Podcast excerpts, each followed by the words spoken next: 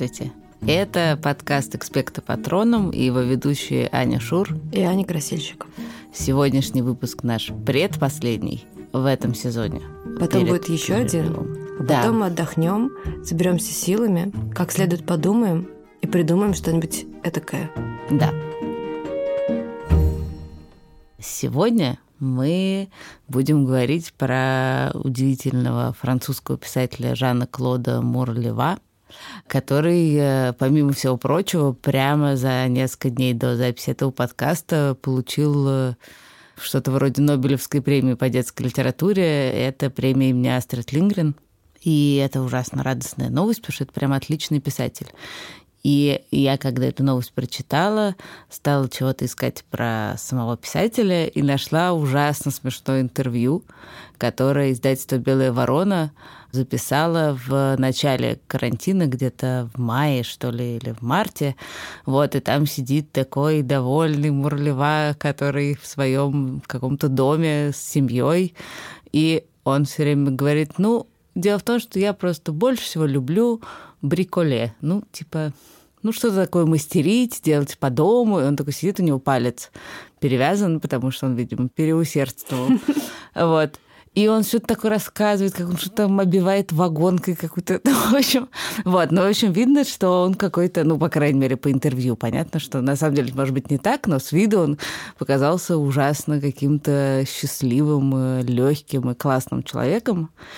А, вот, и он в том числе там рассказывает про какую-то свою, ну, биографию, творческий путь, как это принято.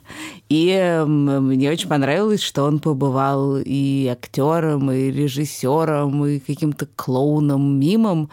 И вообще писать начал только в 40. Он написал очень много разных книжек, и я не знаю, все ли из них перевели на русский. Не, не все, не все. он прям много, там, Реально пара очень плодовитый. если не больше. Ну, в общем, он успел много написать, и довольно много переведено. И мы решили поговорить про книгу «Река, текущая вспять». И мы подумали, что интересно поговорить о том, и кажется, даже у нас был какой-то такой вопрос в письмах, что делать, если ты любишь кого-то не настолько сильно, как он тебя, или наоборот, что делать, если ты любишь кого-то сильнее, чем он тебя. Это книжка, которая, помимо всего прочего, устроена очень необычным образом. В ней сначала один рассказчик, а потом другой, и они, в общем-то, рассказывают как бы одну и ту же историю, на самом деле нет. Есть очень много книжек про любовь, детских, взрослых, всяких. И они все устроены по-разному, но там, например, часто все-таки бывает, что ты как-то не всегда знаешь, кто кого должен полюбить. Или, например, герои, которые должны друг друга полюбить, встречаются, я не знаю, ближе ко второй половине. А тут герой первой части, Томик, э, встречает свою будущую возлюбленную прямо вот в первой главе. И дальше они опять расстаются, и мы как бы всю книжку ждем, когда они, наконец, снова встретятся. И мы даже решили прочитать кусочек из книги, где происходит вот эта первая встреча, а происходит она в бакалейной лавке, потому что наш герой Томик, он э, работает бакалейщиком. И к нему вот в лавку заходит она. Томик подсчитывал что-то в своей особой тетради при свете керосиновой лампы и задумчиво грыз кончик карандаша, как вдруг звонкий голосок чуть не заставил его подпрыгнуть от неожиданности. «Вы продаете карамельки?» Он поднял голову и увидел самое красивое создание, какое только можно себе представить. Это была девочка лет 12, очень загорелая, в сандалиях и в поношенном платьице. На поясе у нее висела медная фляжка. Она вошла в открытую дверь бесшумно, словно видение, и теперь пристально смотрела на Томика темными грустными глазами. «Вы продаете карамельки?» И тут Томик сделал вот что. Он ответил «Да, я продаю карамельки». А во-вторых, Томик за всю свою жизнь и трех раз, не оглянувшись на девочку, влюбился в эту малышку – влюбился внезапно, окончательно и бесповоротно. Собственно, сразу Томик, которому 12, он преображается, потому что он всегда думал о каких-то странствиях и мечтал о них, но не может оставить свою лавку, потому что там работали уже там три поколения его семьи, вот она досталась ему, и он за нее отвечает. И еще вот в том месте, где он живет, есть такой не его дедушка, но очень важный для него дедушка Ишам, которому он каждый день относит какие-то сладости, с ним беседует о жизни. Ну, то есть, в общем, он считает себя человеком, который не может сдвинуться с места. А эта встреча его мгновенно меняет и открывает ему дорогу, и он отправляется следом за своей вот этой прекрасной незнакомкой. Кстати, очень реалистичный кусочек, потому что, несмотря на то, что это такая сказка абсолютно детская, это очень похоже на правду, когда ты в кого-нибудь влюбляешься, ты действительно вдруг понимаешь, что можешь делать что-то, что раньше тебе казалось совершенно невозможным. Например, оставить поколейную лавку. Вообще, эта книжка похожа на бесконечную историю, которую мы обсуждали. Или в другом переводе эта книга называется «История, конца которой нет», которую мы обсуждали летом. И где, с одной стороны, вполне понятный такой разворачивается сюжет про мальчика, который попадает на чердак, читает там книгу, потом попадает в эту книгу, но при этом в этом сюжете есть куча разных ответвлений, каждая из которых может стать как будто бы отдельной книжкой. И здесь тоже так, потому что мы дальше узнаем про путешествие этого Томика, который уходит из родного города, дальше идет как бы за этой девочкой, и он на самом деле не знает э, точно, какой у него маршрут, но он знает, что она идет к реке, которая называется Кьяр. Это как раз река, текущая вспять, то есть она течет э, задом наперед. И известно, что в этой реке волшебная вода, которая дает бессмертие. Это то, что она успела ему рассказать в очень коротком разговоре в этой бакалейной лавке, когда она покупала у него карамельки за один су. И это важно, потому что потом он найдет мешочек с этим одним су, который она потеряет и будет с собой нести Нет, как такую реликвию. наоборот. Она ему заплатила этот один су за карамельки. Ну, потому что, А, типа, он ей да. сказал, сколько стоят карамельки. А он мечтает ей как бы вернуть этот один суп, потому что, конечно, он бы подарил ей эти карамельки, вообще все, что у него там было в Да. бакалейной лавке, и как бы он сам делает этот один сук и таким талисманом и кладет его в да, мешочек. Да, и, ну, в общем, он идет э, куда-то по направлению к этой реке Кьяр, хотя он понятия не имеет, где она находится, чтобы найти э, девочку. Мы позже узнаем, что ее зовут Ханна. И все, что с ним происходит, на самом деле могло бы превратиться в отдельную книжку. Каждое его приключение, а он все время попадает в какие-то невероятные приключения, оно как бы является отдельным рассказом. Например, очень классно он попадает в деревню парфюмеров. Да, это очень красивая часть истории. Значит, э, перед тем, как попасть к парфюмерам, он проходит через очень страшный лес.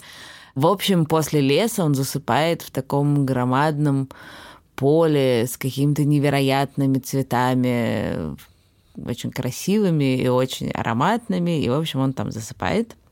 И очнулся он уже в каком-то странном месте. Это деревня парфюмеров. В кроватке он очнулся. Ну, да, нет, в кроватке, но просто это было немножко неожиданно. Уснул в поле, очнулся в кроватке. И очнулся от того, что какой-то малыш что-то ему такое читает. И когда он проснулся, этот малыш был просто на седьмом небе от счастья. В общем, выяснилось, что есть деревня парфюмеров, которая находится рядом с этими невероятными полями. Что люди все время в этих полях засыпают. Что этих заснувших людей парфюмеры как-то приносят к тебе в деревню и пытаются разбудить. А разбудить их можно вот таким очень как бы сказочным, очень книжным способом. У каждого человека есть какие-то слова, которыми его можно пробудить. И все жители деревни по очереди садятся у кровати этого спящего и читают все подряд. Вообще все, что... Ну, все книжки, которые есть в библиотеке, вообще все подряд. И для каждого человека находятся вот эти слова. Просто никто не знает, какие они, поэтому это чтение может длиться бесконечно долго. И, собственно, слова Томика были ужасно смешные, типа «под животом у крокодила». А у тебя бы какие были слова, если ты бы заснул, как ты думаешь? Я не знаю, меня, в принципе, очень сложно разбудить даже без всяких удивительных цветков. Даже без под животом у крокодила тебя бы не разбудило бы это? Не знаю, я думаю, что если бы кто-нибудь сидел читать книжку над моим ухом, это бы меня в любом случае разбудило. Меня бы усыпило. Или да, усыпило бы. Да. И когда он просыпается, он э, довольно быстро узнает от э, одного из парфюмеров, что была некая девочка тут еще недавно, и она сидела около его кровати и читала ему вслух. Очень долго, прям несколько дней. Но когда она узнала, что кто-то, кто из людей, кого притащили сюда, проспал около шести лет, шесть лет понадобилось на то, чтобы найти его слова, которые его могут разбудить, она не выдержала и все-таки ушла дальше. И он понял, что это она, что это Ханна здесь сидела. И потом он узнал, что она перед тем, как уйти, оставила ему письмо. И это письмо ему передали. Вообще из этого письма следует, что Ханна тоже запала на Томика. Она не просто купила леденец, оставила один су, а она тоже поняла, что это судьба, и вообще, что, что он то, что ей нужно. В общем, в этом письме она рассказывает ему свою историю совершенно сумасшедшую. Во-первых, она рассказывает, почему ей нужна эта вода. Оказалось, что есть птичка у нее, очень красивая маленькая птичка, которая называется Амадина, которую нужно оживить, потому что она очень заболела. Но это еще не так странно. В принципе, в этом нет ничего странного. Есть люди, которые очень любят своих птичек и готовы на все, чтобы их оживить. Гораздо... Да, странно, как и эта птичка... Откуда она появилась? Да, это... досталась. У этой Ханны был отец, который ее обожал. Обожал он ее, возможно, не только потому, что она была очень классная, но и потому, что она была единственная девочка, а все остальные дети, их было довольно много, были мальчиками. И он все время ей что-то покупал на базаре. И это очень похоже на какие-то русские сказки, на аленький цветочек. Еще есть какие-то сказки, где родители поехали на базар и сказали, какие вам гостинцы привезти. Но этот отец был как-то супер настойчив. Ну ладно, в аленьком цветочке тоже отец, знаешь, э, что? попереться к какому-то чудовищу ради аленького цветочка тоже там... Да, это тоже странно. Это очень сильная любовь к детям.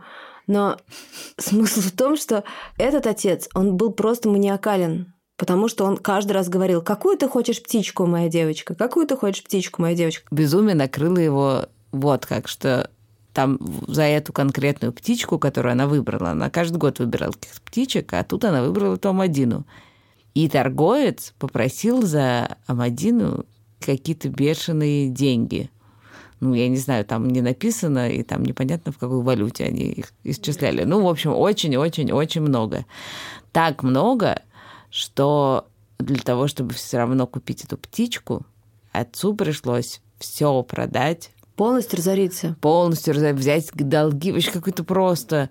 Все, в общем, он все отдал, чтобы купить ей эту птичку, и это было настолько уже странно и вообще никак ни с чем не сочеталось, что мама, девочки и остальные все дети просто... Придумал супер решение. Да, просто, просто бросил бросить свою дочку вместе с своим безумным отцом и куда-то свалить. Да, в общем, мама свалила с и братьями. с братьями, и остались отец, девочка и птичка. В общем, мне удивительно, Нищие что совершенно. это птичка, а потом, для нее важно. Да, потом отец умер, от а, истощения. От истощения, да, потому что не было еды. И э, дальше Ханна попала к каким-то ужасно симпатичным людям, каким-то приемным родственникам, которые, у которых ей было хорошо. Но птичка начала загибаться. А она... А птичка еще ее так дорого торговали, потому что она как бы принцесса заколдованная. Да, но эта линия никак не раскрывается потом. В общем, эта птичка слэш заколдованная принцесса начала как-то плохо себя чувствовать, и Ханна поняла, что ей надо бросить своих приемных родителей и отправиться за этой бессмертной водой. Собственно, все это написано в этом письме, и не только это. И дальше Томик понимает, что ему тоже нужно уйти от парфюмеров и отправиться за Ханной и за этой потрясающей водой. Если э, вспомнить вопрос, который мы решили задать к этому выпуску, э, что делать, если ты любишь сильнее, или тебя любят слабее, или ты любишь не так сильно, как тебя, ну, в общем, это все об одном и том же, то э, эта первая часть э, как раз рассказывает о том, что делает человек, который любит очень сильно. Все, собственно, что происходит в первой части книжки, это э, рассказ о том, как Томик пытается найти Ханну. И что он на все готов ради того, чтобы ее найти, и он, для него это прям такая идея фикс. Ему больше ничего не важно. И несмотря на то, что в деревне парфюмеров очень хорошо и приятно. И у него там даже появляется очень милая подружка. подружка. Да, у него появляется очень милая подружка, которая, между прочим, в него влюблена и хотела бы в дальнейшем стать его женой. Но Томика это все совершенно не интересует, и он идет дальше. В частности, он узнает, что река Кьяр находится на другой стороне океана, и что парфюмеры по этому океану путешествуют, что периодически какие-то моряки садятся на корабль и отправляются туда. Ну да, они возят свои ароматы, продавать. Да, они торгуют ими. И он садится на корабль и выходит в этот открытый океан, чтобы догнать Ханну. При этом э, вот эти моряки, это такая специальная, как это каста среди парфюмеров. Это такие люди, которым даже не разрешают жениться, потому что известно, что не все корабли во-первых, доплывают до места назначения, во-вторых, возвращаются. В общем, некоторые корабли исчезают. Никто не знает, как они исчезают, потому что они не возвращаются, но, естественно, корабль Томика оказывается тем самым кораблем, которому предстоит исчезнуть. И происходит это так. Они приплывают к некой радуге, проходят под ней и попадают в черную дыру. Как бы. Ну, в какое-то странное место, как Бермудский треугольник да, или да, что-то да. такое. В общем, это некий остров, на котором они встречают всех, кто до этого пропал, всех этих моряков, которые счастливо женаты на жительницах острова. Потому что это такое место, где рождаются только девочки. И в целом все очень счастливы. Это, кстати... Не такой... Мурлева придумал. Нет, это такой бродячий сюжет. Такой есть эпизод в «Одиссее», где, значит, все застревают на острове с прекрасными дамами. Да, в общем, это какая-то смесь да, всяких э, э, мифологических э, историй. Но суть в том, что в целом на острове все довольно счастливы. И, возможно, и жительницы острова были бы рады его покинуть, но сделать этого нельзя, потому что проплыть Потому что еще никто, неизвестно почему нельзя, но известно, что все, кто пытался, они погибли. Да, известно, что ты как бы начинаешь отплывать, попадаешь опять под эту радугу и... Кирдык. Да, и поэтому только человек, которому совершенно никак невозможно остаться на этом острове, и никакая жительница, самая прекрасная, никогда не сможет его, значит, охмурить. Э, охмурить только такой человек может с этого острова выбраться. Вы не поверите, но этот человек наш Томик. Он, а, значит, каким-то ранним утром оттуда выползает, берет какую-то лодочку утлую и отправляется в море. И чем дальше он плывет по направлению к этой радуге, тем холоднее, чернее становится вода, и уже понятно, что все дело плохо. И когда он доплывает до радуги, он понимает, что она с другой стороны, во-первых, черная, а во-вторых, к ней подвешены качели, а на качелях сидит жуткая, страшная, э, голая старуха, которая говорит, ну что ж, привет, я тебе загадаю загадочку. Она очень достоверно изображена в книжке. Вообще в книжке очень хорошие картинки. Мне они ужасно понравились. Не меньше, чем текст. И э, эта штука с загадкой тоже такая нам знакомая. Мы про это уже говорили недавно. Очень похожим образом должна решиться судьба Бильбо Бэггинса, который тоже на черном холодном озере встречает Голума и должен найти ответы на его загадки. Но, естественно, как и в «Хоббите», Томик отгадывает загадку ведьмы и таким образом снимает с острова заклятие. Теперь никакая радуга никого не засасывает а моряки, которые хотят вернуться, могут вернуться домой. Вместе со своими островными женами. И это мы рассказали даже не десятую часть всех приключений, которые там есть. Происходит очень много всего, но дальше наши герои встречаются. Происходит хэппи-энд, они находят воду, птичка будет спасена, все прекрасно. И, в принципе, можно было бы закончить эту книжку. И в целом, мне кажется, что это довольно смелая штука, что Мурлева книжку на этом не заканчивает. Потому что ему важно рассказать другую часть истории. Историю Ханны. И вообще-то она гораздо интереснее. По крайней мере, мне она показалась гораздо более интересной. Она не то чтобы менее сказочная, там, или более взрослая, или более реалистичная, но она вот как бы круче. Не знаю, как объяснить. Но пересказывать мы ее не будем, потому что это вы лучше сами прочитаете. Но там вот что смешно, как бы Томик, который шел за Ханной, он пережил много приключений, но он как бы прожил такой маленький кусочек жизни. Ну, непонятно, сколько это там длилось все вместе. Ну, может, месяц, ну, может, два. Ну, сколько-то. А Ханна прожила действительно целую жизнь, в каком-то смысле Много даже жизней. не одну, да. Например, в одном из этих приключений она буквально прожила целую жизнь до старости – а потом вернулась как бы на исходную точку. Ну и тут становится понятно, что не случайно у Томика такая короткая история, а у Ханны такая длинная, потому что у Томика есть только одна цель. Эта цель – догнать Ханну и с ней воссоединиться и помочь ей. Потому что он абсолютно для него просто больше ничего не существует, кроме нее. Не случайно он э, всю жизнь думал про то, как значит, отправиться куда-то путешествовать, и никак не мог на это решиться, и вообще думал, что это невозможно. Но как только она появилась, он просто как будто бы увидел свою жизнь другими глазами, и те препятствия, которые ему раньше казались совершенно неразрешимыми, как будто бы перестали существовать. Он сразу закрыл лавку и пошел за ней. У Ханны, которая при этом очень явно его любит и вообще ему влечена и много про него думает, есть свои цели, и эта любовь не загораживает эти цели, она идет к ним, несмотря на свои чувства. И поэтому это совершенно не только две разные истории, но и два разных способа кого-то любить. Да, нет, она даже уже когда достигла этой своей цели капельку воды из реки Кьяр для нее найти, она же его бросает, этого Томика, чтобы дойти до своих этих приемных родителей и до своей птички. Там потом поясняется, что птичку и поднесли к середине пути, ну какая разница? То есть даже уже обретя эту встречу, эту любовь и все, она готова опять с ним расстаться, чтобы сделать все, что она считает нужным. И это не потому, что она его не любит. Просто она по-другому его любит. Просто это разный подход, к, так сказать, к проблеме любви. Но я в этом смысле, конечно, гораздо больше понимаю Томика. Да я просто... Томик и есть. Мне никогда не приходило в голову, когда я влюблялась, то все сметалось на этом пути. То есть э, все определялось уже дальше этой влюбленностью и все. И привет. На самом деле, меня очень волнует эта проблема процентной нормы любви. Меня она часто не дает покоя. В смысле, проценты, типа, кто кого любит? Ну да, что, например, Насколько? я кого-то люблю меньше, чем он меня. Или... Нет, это меня не так волнует. Меня волнует...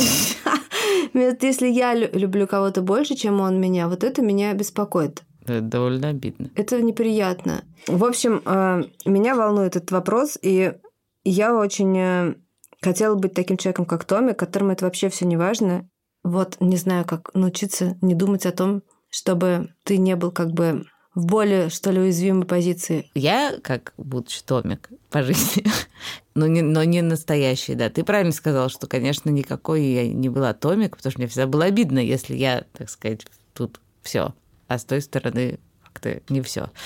Но, ну, наверное, можно в какой-то момент как бы представить себе, что не все люди одинаково любит. В смысле, что для кого-то любовь, как у Томика, просто все главное и все, а для кого-то это просто часть жизни, которая, ну, не отменяет всего остального. Что...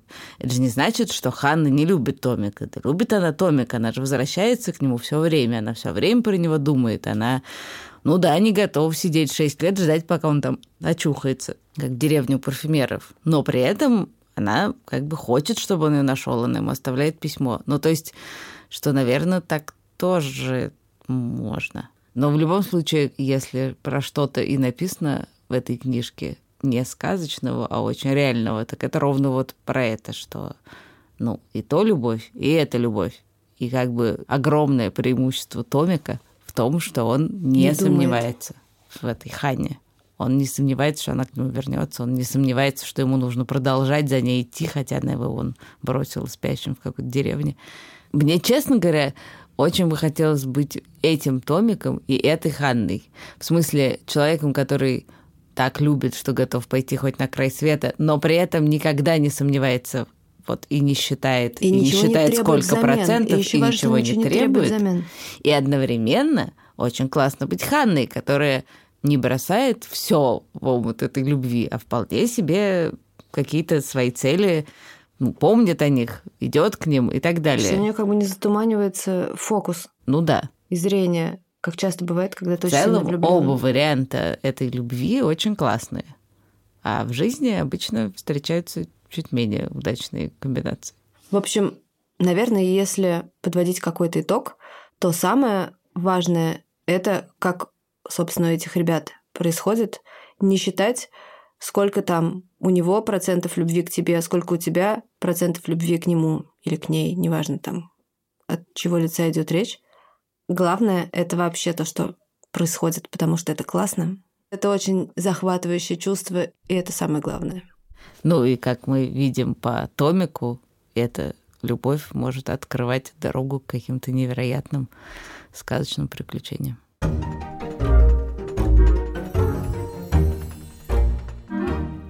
Напоследок мы традиционно рекомендуем книжки.